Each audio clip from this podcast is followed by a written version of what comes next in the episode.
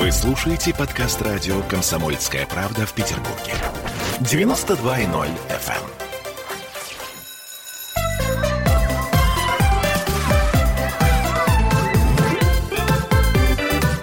Родительский вопрос. 11.03, мы в Петербурге, радио «Комсомольская правда», а мы это Ольга Маркина и психоаналитик Дмитрий Альшанский. Привет, Дима. Доброе утро. И сегодня мы с вами поговорим об оценках. Ну, естественно, кто же не говорил своему ребенку, в школу идут за знаниями, а не за оценками. И все 11 лет мы пытаемся друг друга в этом убедить. Но все-таки мы гордимся пятерками и расстраиваемся из-за троек, из-за двоек. И вопрос все-таки зачем нам, взрослым, это нужно? И зачем это нужно нашим юным друзьям? А, Дмитрий, вот скажи, пожалуйста, ты, э, когда учился в школе, ты переживал из-за плохих оценок? У нас как-то в семье так по повелось, что э, оценки действительно мало кого интересовали. Я даже помню, в на начальной школе учительница моя очень досадовала. Она говорила, вот я тебе поставлю двойку, а тебя даже ругать не будут. Хорошо, кстати. Очень даже. Вот, то есть она заведомо знала, что э, за, за, за плохие оценки мне ничего не будет, потому что дело-то не в этом. И, кстати, вот обрати внимание, мы начали про оценки говорить, и тут же тему поменяли, потому что мы стали говорить про отметки.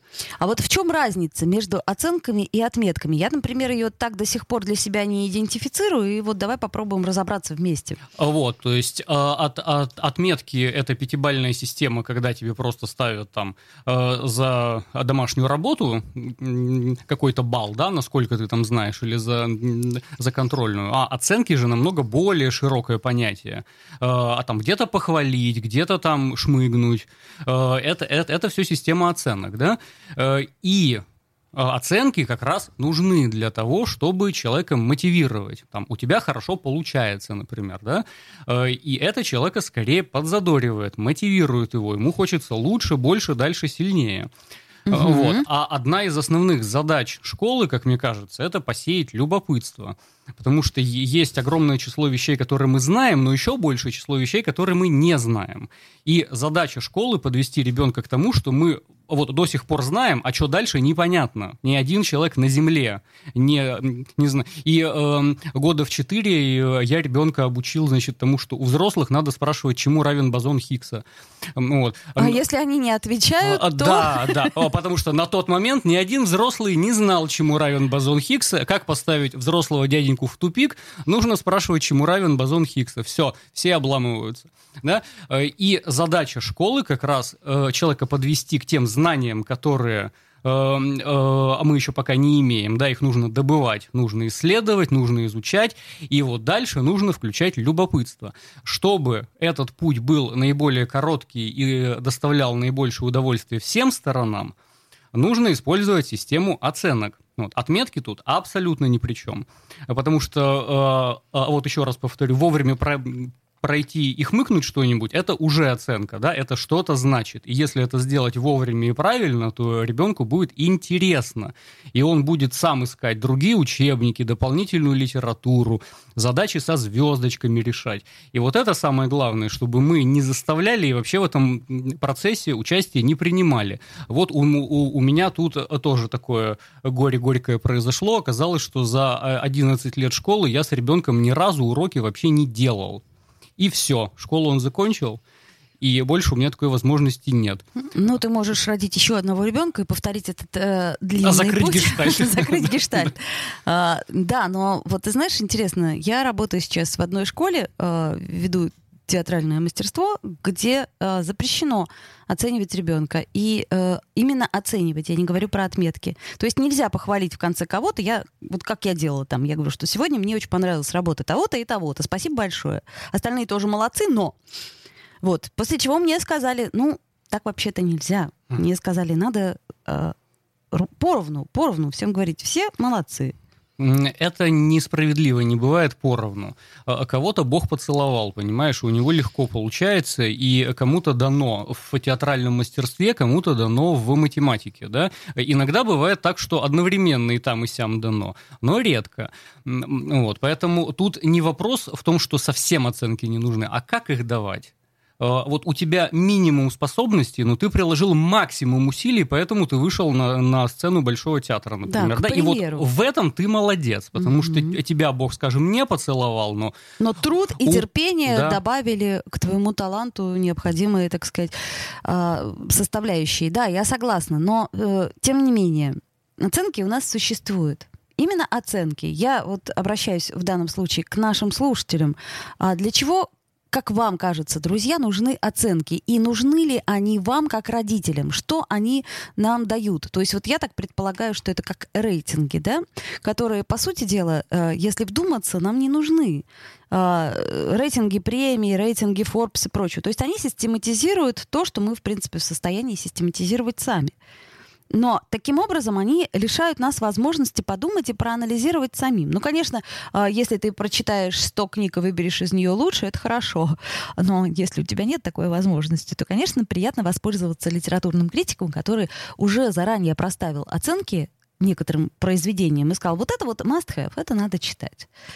Вот. Э, что касается контроля, мне кажется, что для родительского контроля оптимальный совершенно э, вариант, когда есть оценки, когда есть дневник и оценки. То есть ребенок приносит дневник, ты смотришь, ага, здесь тройка, это что у нас русский язык, надо позаниматься. А, математика пятерка, так, отлично. Ну что ж, левое полушарие работает неплохо, прекрасно, прекрасно, думаешь ты. И таким образом решаешь э, массу проблем. Можешь поспорить со мной. Разные э, вещи. Кон- контроль и отметки. Опять же, вот ты про, про отметки говоришь. А, а как я еще, как родитель, узнаю, э, насколько мой ребенок э, успешно, неуспешно занимается? А его спросить вообще, ему нравится вот это? Или, а, а какой предмет у тебя любимый? А где тебе больше всего нравится? А где прикольнее? Да, э, у, у него спросить. Потом во, во, во, вообще-то есть все учителя в соцсетях у них. Можно просто напрямую общаться и, и все вопросы задавать. Вот. Э, под это дело я вспомнил историю про моих друзей на Кипре, у которых ребеночек пошел в школу. И маму вызывают на родительское собрание, вот, причем индивидуально проходят. Э, директор и родитель.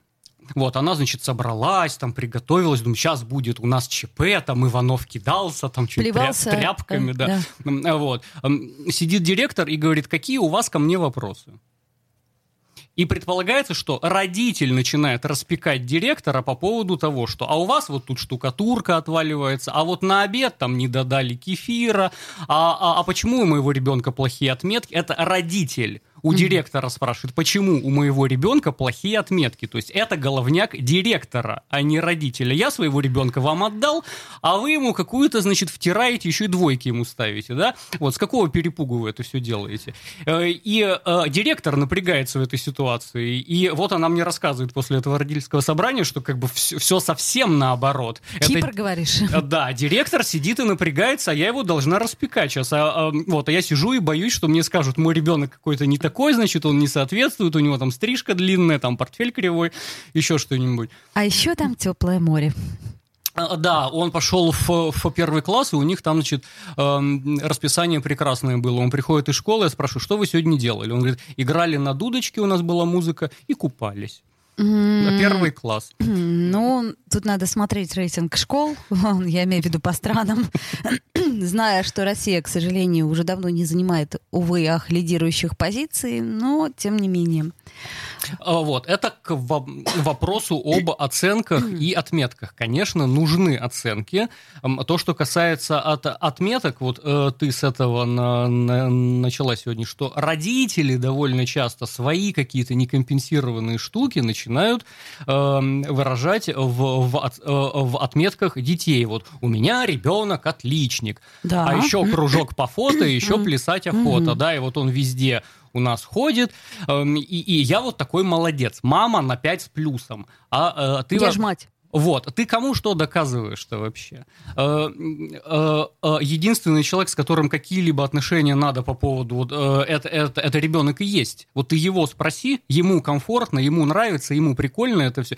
И вообще, тебе больше нравится быть отличником или двоечником? А от, от этого же счастья это совершенно не зависит? Нет, не зависит. Более того, получение дальнейшего образования тоже не зависит от того, насколько хорошо мы учились вот в именно, школе. Вот именно, я помню, да. что в детском саду я была одной из самых сильных, потому что я умела читать, писать, писать и прочее, прочее, прочее. И воспитательница очень меня хвалила. А потом я пошла в первый класс и чем-то не показалась учительнице. То ли я ей как-то слегонца нахамила, то ли что-то. И она сказала моей маме, ну, такая весьма средняя девочка, мама расстроилась немножко. Ну, как мне, естественно, ничего не сказала, это уже постфактум говорили, там, много лет спустя.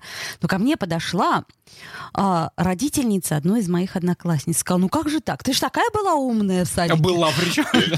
Это было так мило с ее стороны, что я даже вот восхитилась. Думаю, надо же, я, я даже в детстве подумала, как это мило с ее стороны.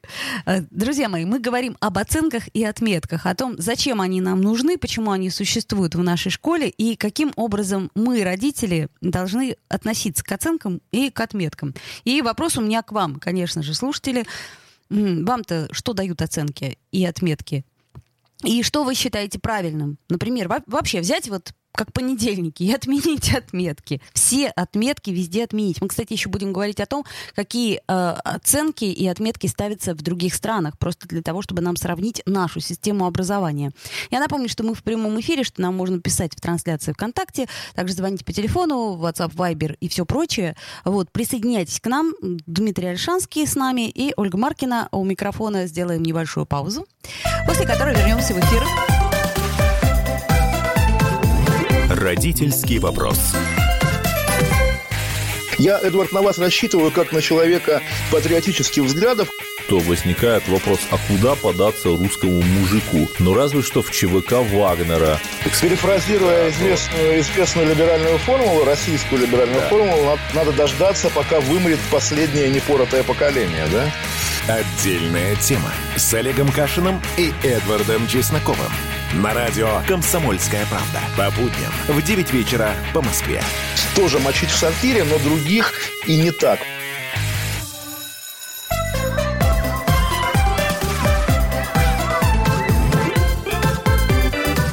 Родительский вопрос вновь вернулись в эфир. 16 минут 12 в Петербурге. И мы с Дмитрием Альшанским продолжаем размышлять по поводу того, что такое оценки, отметки, кому все это надо.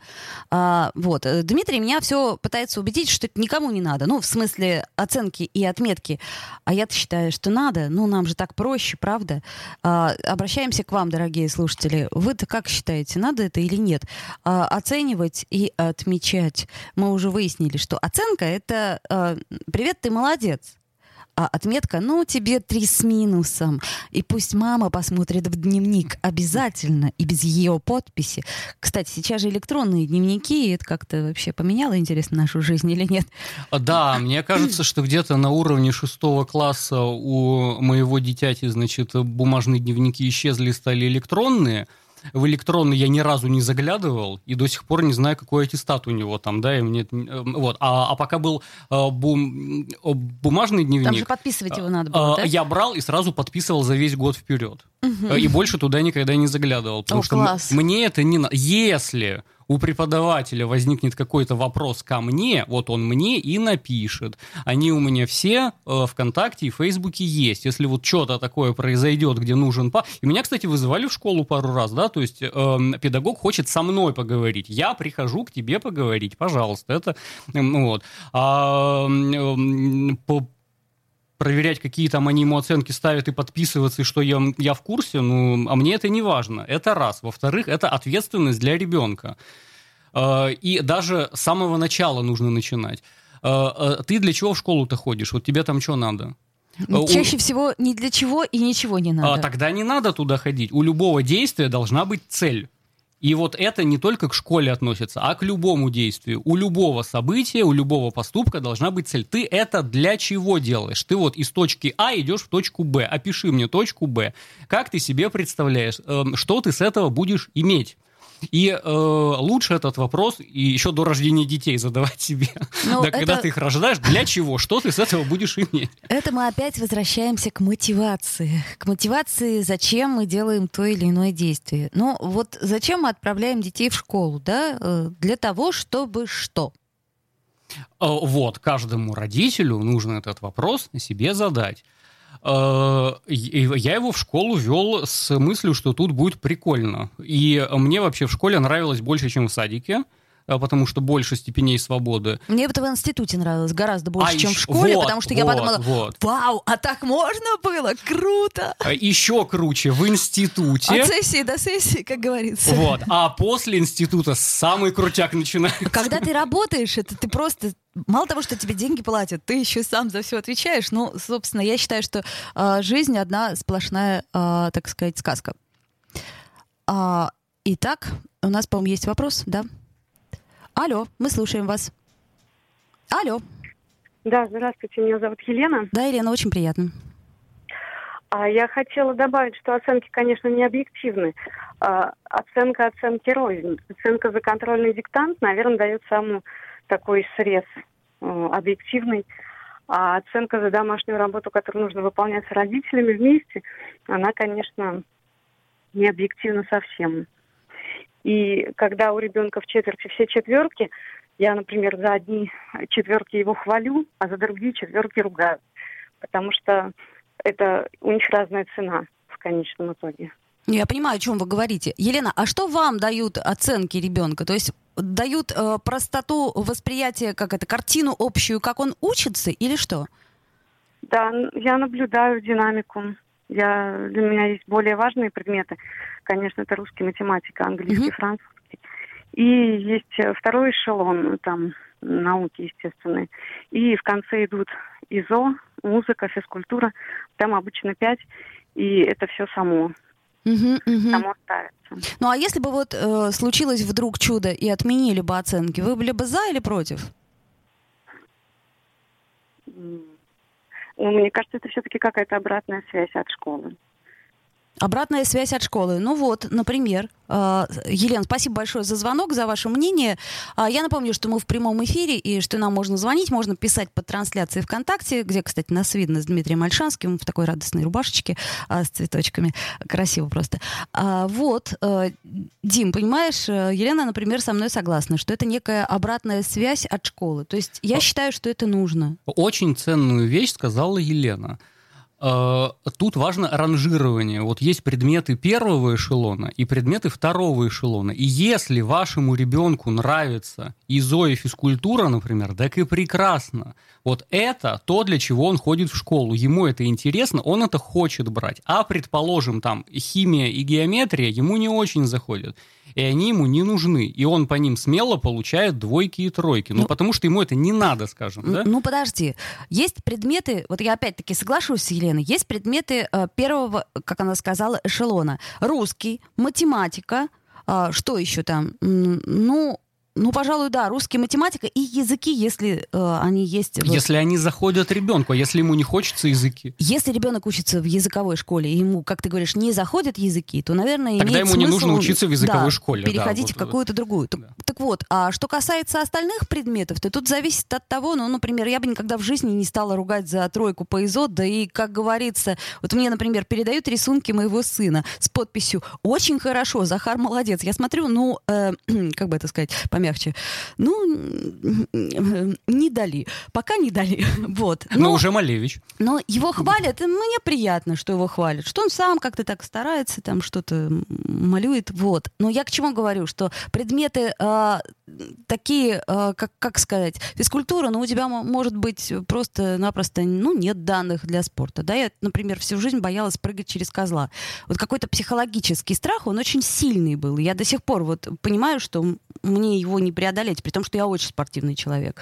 А, что касается пения или э, музыки, где как это называют, но, простите, ну нету слуха у ребенка, и он не любит музыку, он не обязан ее любить. А вот что касается математики и русского языка, ну, надо уметь А, считать. а- а теперь представь ро- эм, родителя, у которого музыка в, в первом эшелоне, и он начинает ребенка дрючить. Как это так? Все бабушки и отли- дедушки, да. отличить Бетховена от Баха. Ты дебил? Да ладно, соль бемоль от соль диез он не может отличить. Вот. А у тебя же все в роду, да, и э, на- начинают вот все эти кренделя ребенку понавешивать. Он начинает страдать, ему не хочется, он сопротивляться начинает, да, он начинает болеть, психосоматика в худшем случае, Конечно, да, включается. конечно. Вот, у него горло постоянно болит, да, потом какие-нибудь девиации начинаются. Вот, то есть не, не надо поперек коленки-то ломать своих детей. Э, э, задайте вопрос, что им в школе нравится. Вот то, что им нравится, это то, ради чего они туда ходят. Э, у меня был однажды э, в классе во втором-третьем такой разговор, я спросил, а для чего ты ходишь в школу? Э, он мне сказал, я туда хожу дружить. Ну, тоже вариант. Вот, ну так отлично, Я тоже социальные ходила дружить, связи. кстати, я А, помню. Вот были года, когда у меня прям класс был настолько вот как единый организм. Это было так здорово вообще. Вот, и это опыт, кстати, не менее ценный, чем пятерки по химии, а может быть даже и более ценный, да? Умение выстраивать социальные отношения, умение выживать в коллективе, умение конфликтовать и выходить из конфликтов, да, строить конфликты и выходить из них, это же очень важный навык. Умение дружить, пролонгированно. Не, не просто мы там общие конфеты едим, да, а переживать какие-то там расставания, сложности, да, и тем не менее продолжать дружеские отношения товарищеские. Вот это очень важно. Э, И, может быть, даже более важно, чем пятерки по химии. Поэтому ради отметок ходить, ну, это... Хорошо.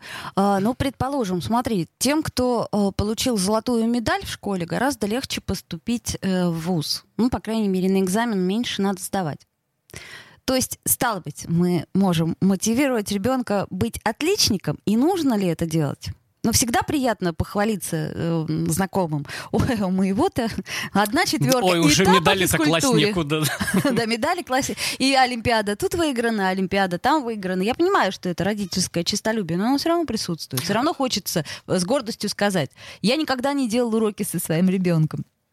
Э, Да, но это не про золотые медали, это про то, что я папа разгильдяй вообще, да? Но, тем не менее, поступил же он у тебя э, на бюджет и в ВУЗ, да? Э, Это, вот это, кстати, его заслуга, кстати, да, потому что я здесь абсолютно ни при чем. Ну, Дмитрий Альшанский, не у всех дети, так сказать, имеют по векслеру высокие цифры, понимаешь? Не у всех высокая IQ, и кому-то необходима помощь, постоянная помощь. Вот, э- репетиторы. это, это другой вопрос. Если нужна помощь, так он придет и спросит, он скажет, я вот ни черта в этом предмете не понимаю, и э, объясни мне, помоги. И вот тут очень важно быть на контакте с ребенком. Ой, нет, отстань, у меня тут сложный день был, я тут вообще лук режу, мне не до тебя, да?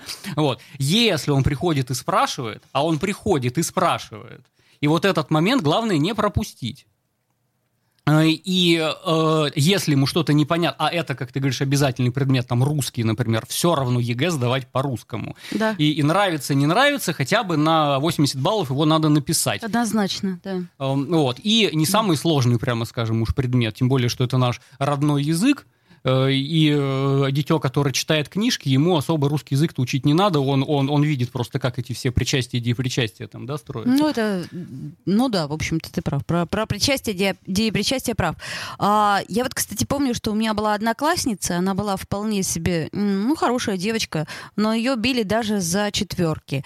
А мы сейчас вынуждены прерваться, потому что у нас новости. Я напомню, что мы в прямом эфире, что нам можно звонить по телефону, писать в Viber, WhatsApp, а также а, у нас есть под трансляцией а, окошко, где мы обязательно прочитаем все ваши вопросы и на них ответим.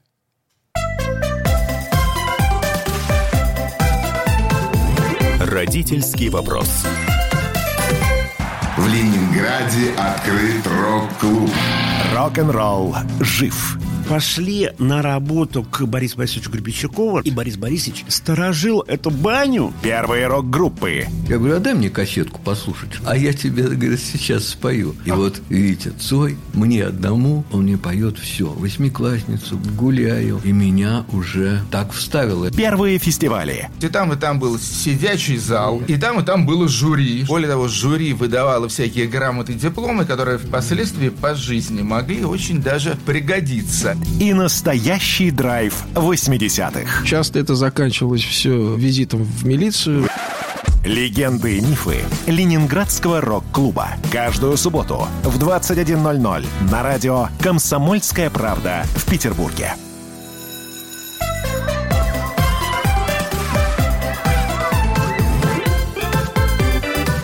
Родительский вопрос. 11.33 в Петербурге. Мы продолжаем говорить о том, нужны ли оценки в школе. А Я напомню, что мы в прямом эфире 655-5005 наш телефон. Также у нас есть Viber, WhatsApp. Это для тех, кто очень стесняется нам позвонить. А, Вот. И есть трансляция ВКонтакте, под которой можно писать. Нам вот написали очень длинный комментарий, а суть которого сводится к тому, что все равно нужно оценивать. Нужно оценивать и ставить отметки. Другой вопрос, как. Вот. Дмитрий Альшанский сегодня у нас в гостях, э, психоаналитик, и мы говорим об этом, потому что э, на самом деле при всем нашем, э, так сказать, скептицизме относительно отметок, все равно они есть. И никто отменять их, насколько я понимаю, не собирается в ближайшее время. Отменять не будут, но мы же родители, мы можем просто забить на это. Ну а если двойки, как забить? Э, Я вот сейчас подумал, вот я вспомнил Александра Сергеевича Пушкина, да, наше все. Он, он говорил, что нужно художника оценивать по тем критериям, которые он сам для себя установил. Вот э, э, э, э, невозможно Хлебникова оценивать по шкале Пастернака, там, да? Я понимаю. У, у них разные цели, разные задачи, поэтому э, оценки очень важны для того, чтобы мотивировать и стимулировать любознательность и любопытство ре- ребенка. Но это гораздо более сложная система, нежели пятибальные отметки. Э, И вот отметки как раз, э, то, что верно было сказано, это и субъективно, э, и Марье Ивановне вот эта девочка нравится, а вот эта девочка не нравится. Да, и поэтому ориентироваться на мнение Марьи Ивановны абсолютно бесполезно. Нужно ориентироваться на мнение самой вот этой девочки, что она из школы, школа это лимон, и выжить из нее нужно как можно больше знаний, навыков, умений, способностей. Вот для, для этого дети в школу и ходят. Э, Это, это, это, это такой институт, который надо юзать. Хорошо. То есть мы, э, например, остановимся на том, что наша система пятибальная, она, ну, как бы это помягче сказать, немножко несовершенна. Она даже не пятибальная, она четырехбальная, Ну, потому, потому что, что единицу- колы не ставят, да. Я не помню, по крайней мере, чтобы кому-то ставили. Ну, может быть, и... Вот давайте поговорим о том, что в остальных-то странах творится.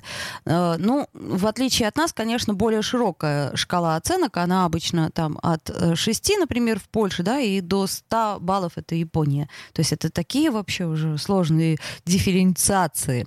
Ну вот, например, э, в соседней Украине 12-бальная система. Ну и отличником считается школьник, который учится на 10, 11, 12. Ну, например. В Латвии учеников оценивают, как в Беларуси, по 10-бальной э, системе, где 10 это превосходно, а 1 ну, это очень-очень плохо. А если знаний умений практически нет, или проверочная работа не сдана без уважительной причины, то выставляется 0 баллов. Ну, это, я думаю, совсем ужас. Кстати, такая же система действует в Молдове, Албании, Вьетнаме, Греции, Исландии, Испании, Италии, Колумбии, Литве, Мексике, Нидерландах, а также в Румынии и Эквадоре. А вот во Франции учатся по 20-бальной шкале.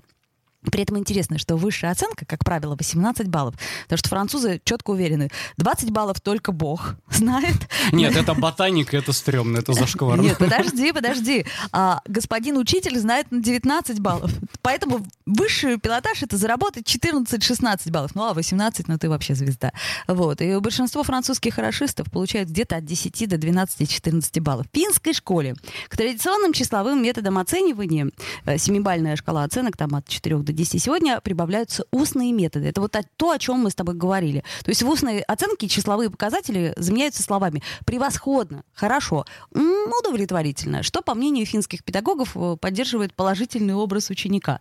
Вот я думаю, что это было бы неплохо, да, добавить такую вещь хотя бы. Хотя бы добавить это в российскую э, школу. Так я думаю, что этого наоборот слишком много. Вот, потому что суб- субъективное мнение Марии Ивановны как раз э, очень много. э, и я помню по своей школе эм, э, кто-то где-то э, из, из, из учителей ляпнул, что значит, когда смотрено написано, то это вообще хуже любой оценки, потому что это вообще отвратительно. Тебе даже А, да-да, э, да-да, м, да, не смогли оценку поставить. Мгм. Вот. И дети многие страшно переживали, что им оценку не поставили, а поставили смотрено. Это значит, что ты такой epic fail, что даже на один ты не вытянул. М, Вот, и все, все твое со- со- сочинение это такая чушь на постном масле, что даже на двойку ты не выехал, тебе поставили смотрено. Вот. А Я по своему опыту отметок, отметок, я же преподавал в Герцена, да, по своему опыту отметок я могу сказать, что у меня вообще была двухбальная система. Я всем ставил или 4, или 5. Вот. Если э, э, э, контрагент, который мне сдает экзамен, включил головной мозг, и что-то сделал, он получает пятерку. Если не включил, я всем ставил четыре.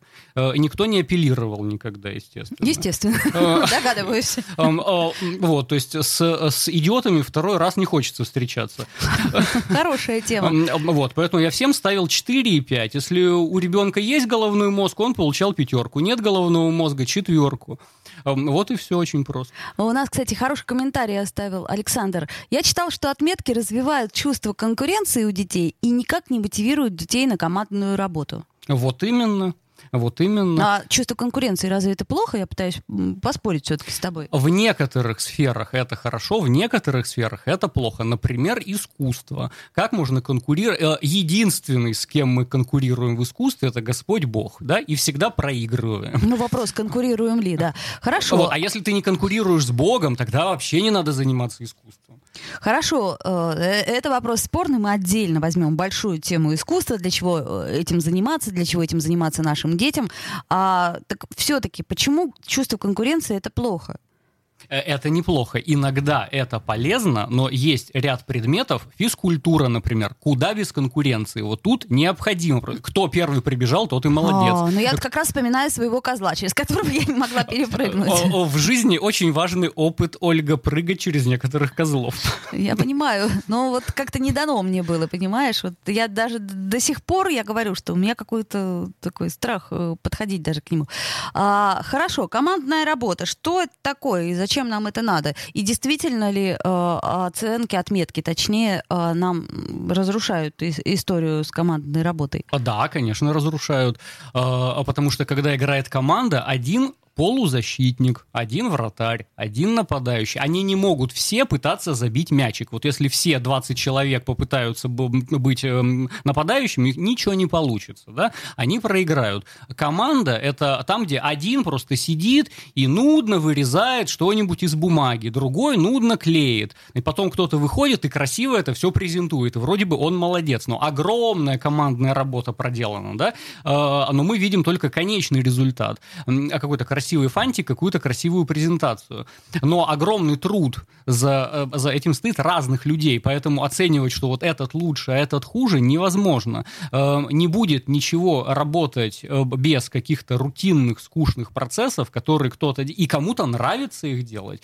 Есть люди, которые любят быть в тени, им нравится... Абсолютно четко, да. Да, работать с, с циферками, да, ни с кем не коммуницировать, и человек удовольствие получает от того, что он целый день сидит один и перебирает бумажки, ему это в кайф, да, есть такие люди. И почему мы должны этого человека втягивать в, в- в социальную конкуренцию и говорить, а где твои успехи, достижения, где у тебя Бентли, а где у тебя вилла на Кипре, вот, да, ты до сих пор, там, это тебе уже столько лет, это, это, это. вот, кому это все надо? Понятно. А, хорошо, я еще э, дополню к тому, что я сказала, что вот, например, в Великобритании вообще не принята ни отметочная система, никакая. То есть только словесная оценка э, работы ученика. Ну, они считают, что это позволяет дать более полную, развернутую характеристику э, школьника. И именно это, как считают великобританцы, в последующем помогает ребенку не совершать ошибок. Вот откуда берутся британские ученые. Британские ученые открыли, да. А вот, кстати, в США большинство колледжей и средних школ используют буквенную систему для оценки успеваемости, что, насколько я понимаю, ничуть не отличается от нашей пятибальной, потому что в этой системе оценка A означает отлично, B хорошо, C удовлетворительно, D плохо, ну а провал. Вот. э, Ну и, соответственно, каждая оценка может быть э, с плюсом или с минусом. Там минус П. То есть совсем плохо.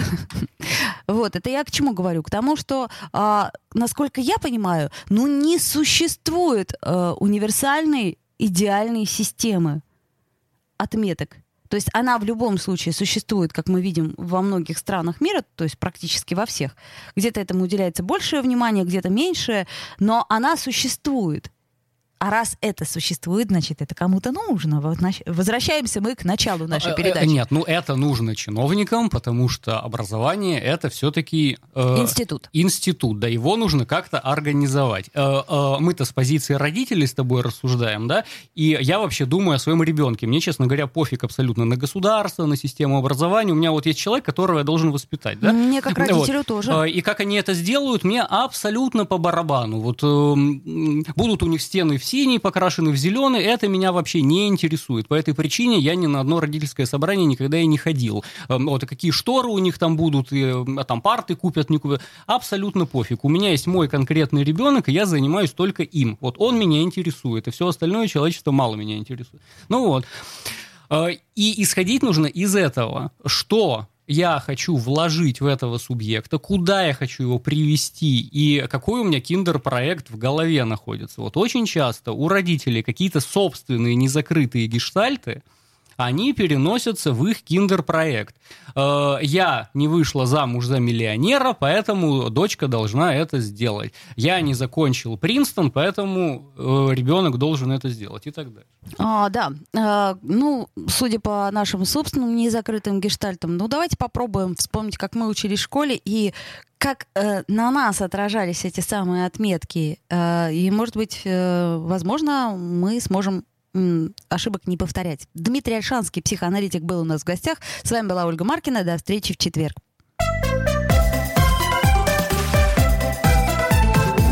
Родительский вопрос.